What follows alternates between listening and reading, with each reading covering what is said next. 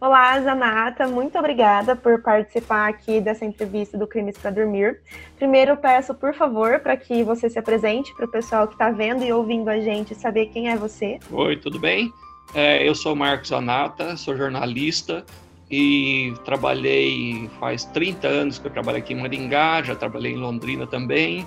Apesar da área de segurança e de polícia não ser a minha especialidade, na época que eu trabalhava na sucursal aqui, a gente cobria tudo, então eu fazia muita coisa de polícia também. Então hoje a gente vai falar um pouquinho sobre o caso do Cleudson, que você fez algumas reportagens sobre.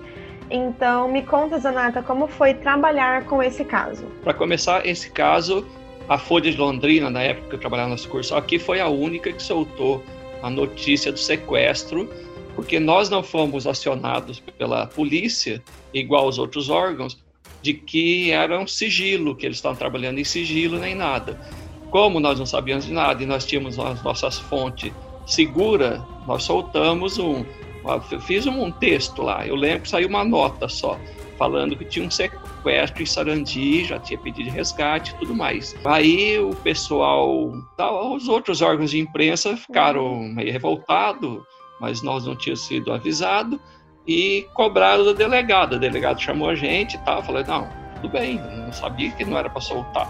Eu tenho minhas fontes, garanto, está acontecendo e nós entramos no caso. A churrascaria era bem famosa em Sarandi, né? Que era do Antônio Bernardi, empresário. Você lembra como foi a repercussão da mídia depois que acabou podendo soltar essas, essas notícias? Eu não lembro bem se foi antes da prisão do, do Jamir, né? Jamir, Isso. menino lá, o, o, garçom, ele era garçom, a gente chamava de garçom. Eu não sei se foi antes da prisão ou foi após a prisão que começou, que a mídia começou a soltar. Foi um caso assim, quando nós ficamos sabendo do que, o que tinha acontecido e o como tinha acontecido e a churrascaria realmente era bem conhecida aqui na, em Maringá, na região toda, no Paraná o, foi um caso que marcou, né? Pelo fato, pela ação do, do, do, garçom. E quando ele desapareceu, você falou que tecnicamente vocês deram um furo de reportagem, porque vocês não sabiam que não podia ser divulgado, né? Como que vocês relataram sobre o sequestro? Você consegue lembrar? Não, foi. Nós fizemos só uma, uma um texto rápido e acabou saindo só uma nota falando que tinha um filho de um empresário de Sarandi sequestrado e que já existia pedido de resgate. A polícia estava trabalhando no caso. Saiu só isso. Não saiu nome, não saiu nada. E isso que gerou confusão. Confusão não, gerou revolta pessoal aí. Mas depois vocês continuaram trabalhando no caso ou acabaram nem, nem indo atrás? Sim, não. Depois é, o, o combinado foi prendeu ele ou tem mais alguma novidade, todo mundo entrou no caso. Aí eu lembro que foi numa tarde que prenderam ele e chamou todo mundo lá na delegacia.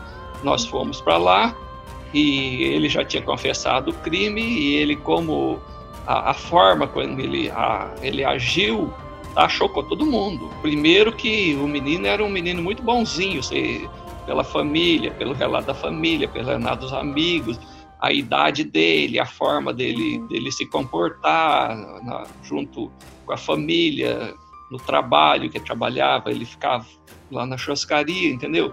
Foi um choque para todo mundo a uhum. forma como ele praticou o crime, né? Vocês, é, você ou algum é, colega seu da sucursal na época chegaram aí na cena do crime, lá na churrascaria ou não? Eu fui lá. Eu fui depois que foi revelado tudo, nós fomos lá. Tá? Nós vimos lá onde ele, ele não sei se já te passaram, jogou o corpo no, numa caixa de gordura, uhum. tá? Depois falou como, a forma como ele, o corpo inchou, a forma como ele espetou o corpo com, com o espeto para murchar, depois arrastou para a churrasqueira. É uma coisa assim, sabe, medonha. E depois nós acompanhamos até a perícia, é, juntando a cinza da churrasqueira para achar algum vestígio ali. Segundo o delegado Jacovós, é, eles acharam um pedaço de, de crânio, acharam arcada dentária com aparelho. Era mais ou menos 300 gramas de, de, de objeto, né, de, coletado pela perícia. Vocês tiveram acesso, puderam ver esses, essa coleta? Nós assistimos isso. Nós assistimos, eu assisti uma parte, não lembro quem estava lá. Uhum. Ah, tinha gente da imprensa, eu estava lá. É, ele, a cinza da churrasqueira eles jogavam numa horta que tinha no fundo da, da churrascaria. E a nós 20 vimos. metros da casa dele, né? Exato, tudo, tudo no, no mesmo local ali. É, e como você trabalhou esse caso, Zanata? Como você trabalhou na redação a forma de contar como o Jamir assassinou o menino? Porque, como você mesmo disse, é um, um, relato muito pesado, é absurdo. Então, para trabalhar isso na redação, tem que ser bem mais diferente, né? Foi bem. E outra, mesmo sendo uma, um caso policial, a gente tratava todos os casos policiais, aliás, a gente não trata como certos é, certos programas hoje tratam, entendeu? Que explora muito. A gente tentava dar uma coisa mais humana, não, não é? é não, não, omitia detalhes, mas uhum. contava, contava de forma mais sutil para não chocar o leitor. É, que isso eu aprendi desde sempre, é, que você não pode ficar explorando essas coisas. Foi uma, um crime que chocou muito, muito, muito a forma como foi, foi praticado esse crime tá? E os objetivos desse do Jamir, o garçom, porque ele depois nós entrevistamos ele. Ah, então é uma coisa assim, você fala, como pode acontecer uma coisa dessa? Como foi essa entrevista da Nata? Do Jamir? É. A entrevista do Jamir, ele ele se mostrava uma pessoa bem transtornada, sabe, até infantil às vezes. Ele falando, relatando assim que ele a ideia, ele como ele trabalhava de garçom e ele morava ali no alojamento, em algum lugar ali perto do posto, ele maquinava, ele veio acho que do Rio Grande do Sul, que é a família dele, família simples, família de, de acho que de agricultor, e ele pensava em progredir na vida ele pensava em comprar um carro, ele falava ainda que queria comprar um Santana, não sei que ano, uma motocicleta Honda, nem lembro se era essa marca, mas falava assim, eu vou fazer assim, ele tinha tudo anotado num caderno, o que, que ele ia fazer com o dinheiro do resgate, sabe? Era uma coisa assim, medonha, como que pode uma pessoa assim? E outra, né, o que chocou, a família falou que ele era pessoa de confiança, ele ficava, ele tinha acesso à churrascaria, o horário que ele precisava ir, o horário que qualquer horário, e ele tinha, o menino confiava muito nele, e ele atraiu o menino para o quarto, tá? E, e, acho que matou ele, não me lembro bem, acho que matou ele com arame. Quarto. Exato, exatamente, é isso mesmo.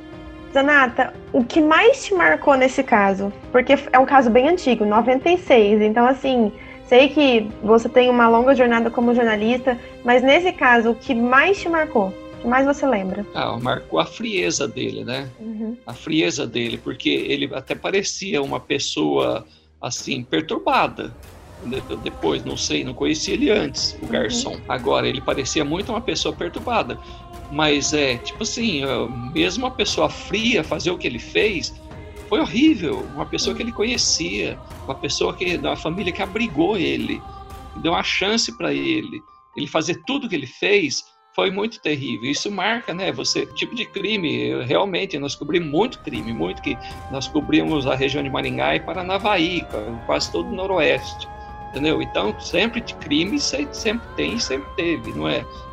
é mas esse esse crime marcou a gente, marcou todo mundo que trabalhava na redação que uma hora ou outra alguém, alguém ia lá cobrir, não, não só eu. Ah, mas é a forma como foi praticada, né? Entendi, Zanata. É, muito obrigada. Foi uma entrevista rápida, mas você, como jornalista, contribui muito com crimes, até porque o objetivo do crimes é narrar os fatos de forma jornalística. Então, eu te agradeço muito pela ajuda, te agradeço muito pela entrevista e por você contar os detalhes do seu trabalho também. Beleza, obrigado você. Tchau, tchau. Boa sorte. Obrigada. Tchau, obrigado.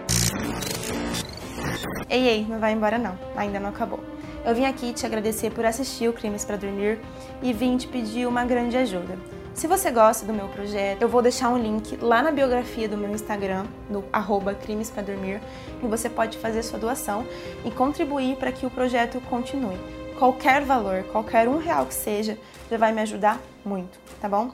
É pelo Padrim e você não paga nenhuma taxa. É só clicar lá no link da bio. Também te convido a seguir o Instagram, arroba Crimes Pra Dormir, o YouTube, Crimes Pra Dormir, e também Spotify, Crimes para Dormir. É muito fácil.